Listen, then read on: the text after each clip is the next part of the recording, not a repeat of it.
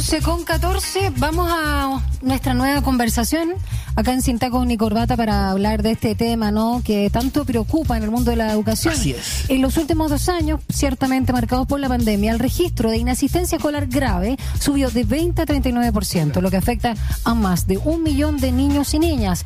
Y ante esta cifra, el gobierno lanzó un plan de trabajo para la promoción de la asistencia y permanencia escolar. Entre las medidas estará mejorar la reportabilidad de la asistencia a clases, mejorar el diálogo con las comunidades educativas, mayores recursos y una campaña comunicacional. Vamos a conversar al respecto y estamos en contacto con el doctor en educación académico del Departamento de Educación de la USACH, Daniel Ríos, a quien damos la bienvenida acá sin taco ni corbata. Hola Daniel, ¿cómo está, profesor? Hola. Buen día, ¿qué tal? ¿Cómo está? Hola, buenos días. Muchas gracias por la invitación. Muchas gracias a usted por acompañarnos para hablar de, de este tema.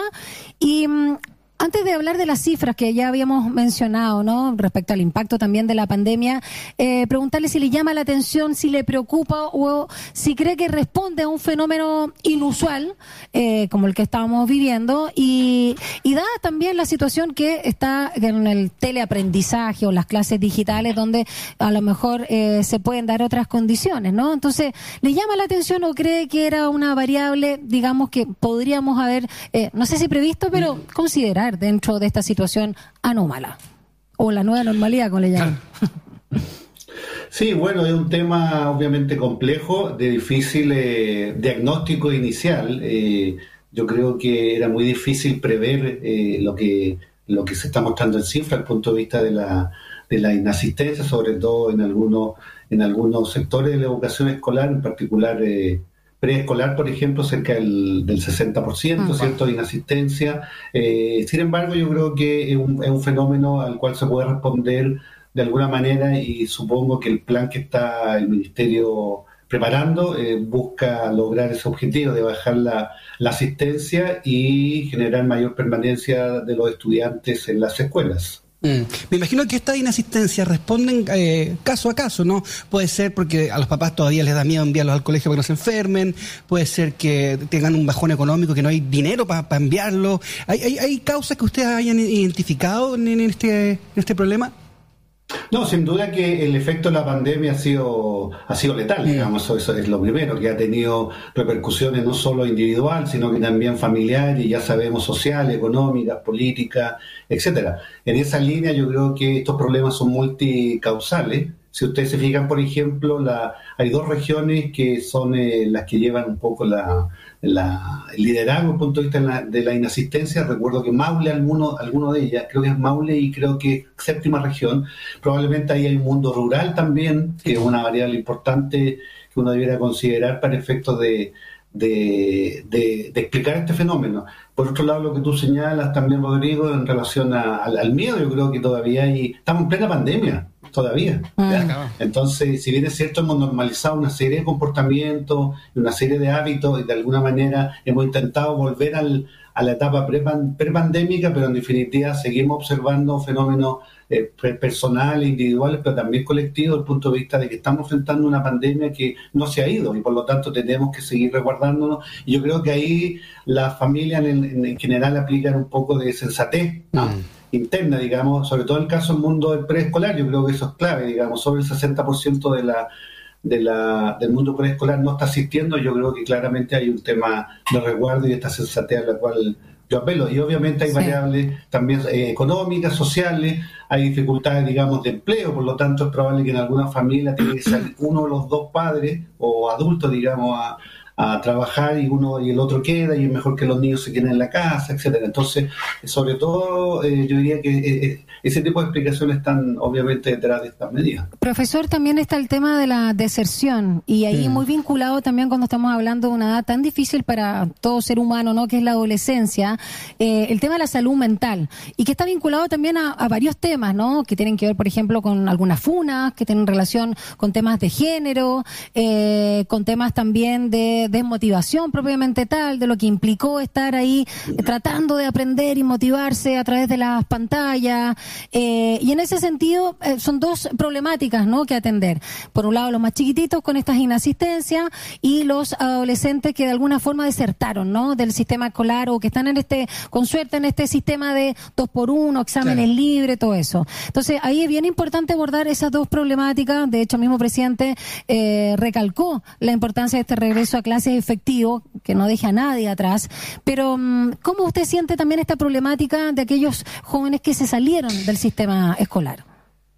Bueno, un tema muy complejo en el presente y probablemente en el futuro, porque de alguna manera eso ir, es ir hipotecando el futuro de, de los niños, de los jóvenes, bueno, y del país también, desde el punto de vista de que obviamente necesitamos que, que los estudiantes reciban una formación escolar que les permita integrarse a nuestra sociedad de manera constructiva, crítica, pero constructiva, y eso obviamente traerá problemas tanto individuales como, como sociales. y en ese contexto yo creo que el plan debiera focalizarse principalmente en, los centros educativos. ¿Ya? Porque por un lado uno puede estar de acuerdo en el sentido de, la, de los reportes, por ejemplo. Yo se esperaba que en el plan en los reportes no, no hubiesen sido cada dos meses, me parece que mucho tiempo, deberían ser mensuales para poder, eh, para poder estar en el fondo generando decisiones a partir de la evidencia que se vaya recogiendo. Pero yo centraría el foco de, de atención en las mismas escuelas, en el fondo eh, apelar al, concepto que está en la literatura de la investigación educativa relacionada con la responsabilización, ¿ya? Porque por un lado podemos tener buenos reportes eh, y podemos tener eh, recursos, ¿cierto? Y podemos generar buenas comunicaciones, pero yo creo que lo de fondo, el foco central, en mi opinión, está en lo que las escuelas puedan hacer para para revertir un poco la inasistencia, generar más permanencia y, la formación. ¿ah? Tal vez el plan podría ser llamado eh, asistencia, permanencia y formación, un poco para colocar el acento en el aprendizaje de los estudiantes, que es lo que realmente importa en definitiva. Eh, profesor, mira, eh, estaba revisando los datos que dimos al principio y dice que se subió esto, el registro de inasistencia escolar grave subió de 20 a 39%. Conceptualmente y como nomenclatura, ¿qué quiere decir eso de inasistencia escolar grave? ¿Hay, un porcentaje de, inasistencia a clases? ¿Cómo se configura eso? Claro, se entiende que inasistencia grave es aquella que está por debajo del 85%, que es la obligatoria. Entonces, eh, se duplicó en estos dos últimos años, obviamente ya, como lo hemos señalado anteriormente, está condicionado y explicado por el fenómeno de la pandemia, con todas las variables que hemos señalado, individuales, sociales, políticas, económicas, muy complejas, ¿cierto?, que está viviendo el país. Eh, y, entonces, la duplicación de la, de la inasistencia grave, la que estaría afectando a más de un millón cien mil personas, niños, jóvenes. Entonces es un tema complejo, no, de no fácil resolución. Por eso yo quisiera insistir en esta entrevista que usted me ha invitado, que el foco tiene que estar en la escuela, el foco tiene que estar en lo que la escuela puede hacer a partir de la gestión directiva, la gestión pedagógica y en particular cómo preparar en este plan aquella, aquella estrategia que permitan la permanencia, pero con un sentido educativo, con un sentido pedagógico. No es la permanencia a modo de concurrencia, estar presente en la escuela por estar, sino que en el fondo, ¿qué es lo que se va a hacer con los niños, con las niñas y con los jóvenes para efecto de resarcir en parte todo este daño que ha habido en el marco de la pandemia respecto a la formación escolar de nuestros estudiantes. Estamos con el doctor en educación, Daniel Ríos, académico del Departamento de Educación de la USACH, conversando sobre este ausentismo a propósito de la pandemia que se ve en los eh, colegios y los desafíos. Y me quiero detener, estamos hablando de lo más inmediato, pero me quiero detener en lo mediato, lo mediano eh, o a largo plazo. Y ya que usted justamente es parte del Departamento de Educación de la USACH y pensar un poco en la formación, algo que usted también ha destacado a lo largo de esta conversación, es eh, cuáles son los desafíos que nos entregó a la luz, más allá de la nueva tecnología, pero que está vinculado también forma ¿no? y, fondo con eh, lo que ha pasado en los últimos años en nuestro país y también, ¿por qué no decirlo?, tras el estallido social, donde hay otras temáticas, otras formas de participar, otras formas de hacer educación cívica. ¿ah? Eh, a algunos les guste o no, pero finalmente estamos todos involucrados en lo que está pasando en este proceso constituyente, que estamos a puertas del plebiscito, en fin. Pero también eh, estas nuevas tecnologías y los desafíos para justamente cautivar. Hemos visto muchas veces, ¿no, Rusio? Algunas em, instancias que, que, llaman la atención de profesores muy creativos que no necesitan, eh, incluso con la brecha digital, tanto recurso para eh, motivar. Puede ser con un rap, puede ser con una canción, la voz de los 80, como veíamos ahí también, ¿te acuerdas? Le enseñaban español, si no me equivoco, en Haití también, a propósito de esta canción. Bueno, en fin, hay miles de formas, con los memes, haciendo, calificando con memes, qué sé yo. Ah, entonces, hablemos un poquito de los desafíos también que usted eh, vislumbra, porque no es algo que, que, uno tenga con tanta claridad, porque se producen de, forma muy rápido, para la formación de educadores en todos los niveles. Educadores y educadoras.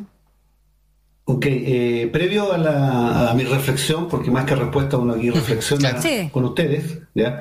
Eh, sobre todo cuando tú planteas vislumbrar, bueno, eso es absolutamente amplio y, y, no tiene límite. Mira, una de las cosas interesantes del plan, de todas ¿Ah? maneras, eh, ¿Ah? yo quisiera recalcar, es la posibilidad de contar, con, se espera, con 10.000 estudiantes de pedagogía eh, de distintas universidades que pudiesen cooperar, digamos, en este, en este trabajo central, que en el fondo, ¿qué es lo que la escuela va a hacer para resarcir la falta de aprendizaje de los estudiantes, todo, toda, la, toda la ausencia de aprendizaje que hay? Y eso me parece súper importante e interesante desde el punto de vista de, de que las universidades, a través de los estudiantes de pedagogía, ¿Mm? puedan participar en este plan de, de asistencia, de permanencia, y yo agregaría formación de los estudiantes.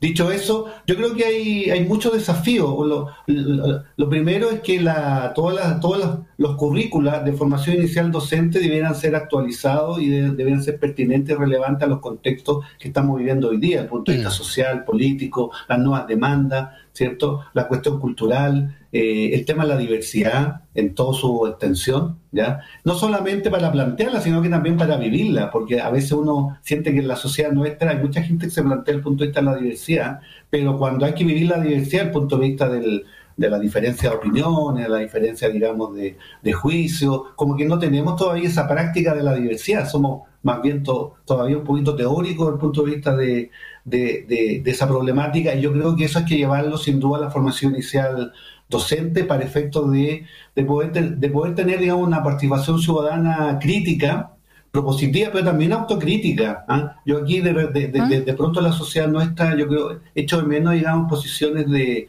de, mayor capacidad autocrítica a los distintos actores. Siempre la crítica, siempre la responsabilidad del otro. claro. Somos súper eh, heterónomos, digamos, en ese sentido, y poco autónomos desde el punto de vista de la de la responsabilidad que nos cabe a nosotros en el plan de, de, una, de una sociedad cada vez más armónica, en la medida que se puede, porque la realidad humana es compleja, se desborda por todos lados, digamos. ¿ya? Entonces, eh, yo, yo diría ahí hay, hay, un, hay un foco de tensión permanente, y, eso yo creo que se puede llevar. Y el tema tecnológico, lo que tú estás planteando, lo que vivimos durante dos años, queda claro que por muchas por mucho que hayamos aprendido y desarrollado competencias digitales docentes, la presencialidad es irreemplazable es irreemplazable. el, acto pedagógico, el acto educativo se pone en juego en la sala de clase, entendido como un escenario de mm.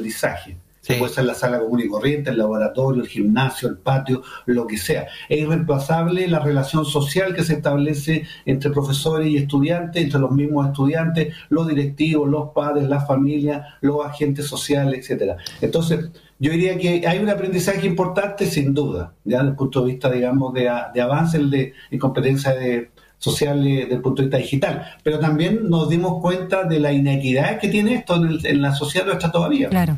Teníamos, teníamos sectores cierto populares y rurales con, escasa conexión y con escaso equipamiento, ¿ya? Eh, entonces ahí hay un tema también que se, se debería revertir con políticas gubernamentales, en mi opinión, que vienen desde los años 90, pero que si ustedes se fijan, eh, todavía tenemos esa dificultad y esa inequidad presente en el, sistema. Respecto a la formación inicial docente, yo diría el tema tecnológico es clave. Eh, yo creo que eso hay que fortalecerlo. ¿ya? También fortalecer todo lo que es la vocación o la sensibilidad pedagógica, como llaman algunos autores. ¿ya? Para efectos de, como tú señales, que a veces profesores muy creativos no necesitan demasiado, demasiados recursos tecnológicos y de otro tipo para poder, eh, para poder atraer, para poder seducir pedagógicamente a, a, a, los estudiantes a través de una enseñanza donde se problematiza el contenido disciplinario Por tanto, ese dominio es importante también, el dominio contenido disciplinario, y poder eh, tener todas las herramientas pedagógicas vinculadas vinculada a la planificación, la didáctica, la metodología, la evaluación. La evaluación tiene un, un, aspecto muy interesante para fortalecer todo lo que tiene que ver con, la, con, el, con el autoconocimiento, la autoconcepción, la autonomía eh, y el tema de la autorregulación a través de procesos de autoevaluación, de coevaluación, evaluación de par. Todo eso tiene que estar presente en la formación inicial para que el día de mañana uno pudiese esperar que los profesores y profesoras pudiesen replicar y pudiesen hacer partícipe a los estudiantes del proceso educativo, porque lo que se observa es que todavía seguimos centrados en mm. docencia, eh, en donde el, foco es el, profesor o la profesora y no el estudiante. Pues como dice Entonces, yo creo que eso, también hay que girarlo, casi un, un cambio copernicano, digamos, mm. para el efecto de que el, alumno sea el, principal involucrado, porque aquí el, centro de atención y todo lo demás son medios, incluyendo a los profesores, son los estudiantes y la mm. formación que ellos tengan, digamos. Eh, y ahí estudiantes, no alumnos. Eso es. Sí, a propósito de lo mismo. no, como, claro. Como dice el profesor, recalco, la educación tiene que ser presencial, es como si un bombero quisiera hacer su pega telemática o un taxista quiere hacer su pega telemática, como me quedo con esa frase. Profesor Daniel Ríos, doctor en educación, académico del Departamento de Educación de USACH, también me cuentan que es cruzado de corazón, así que le dejamos un abrazo y que tenga una linda jornada. A toda sufriendo pero estando siempre presente. Eso es, un abrazo. Gracias, profesor. que tenga linda semana. Chao, un abrazo. igualmente, gracias. gracias. Pero es buena para faltar en el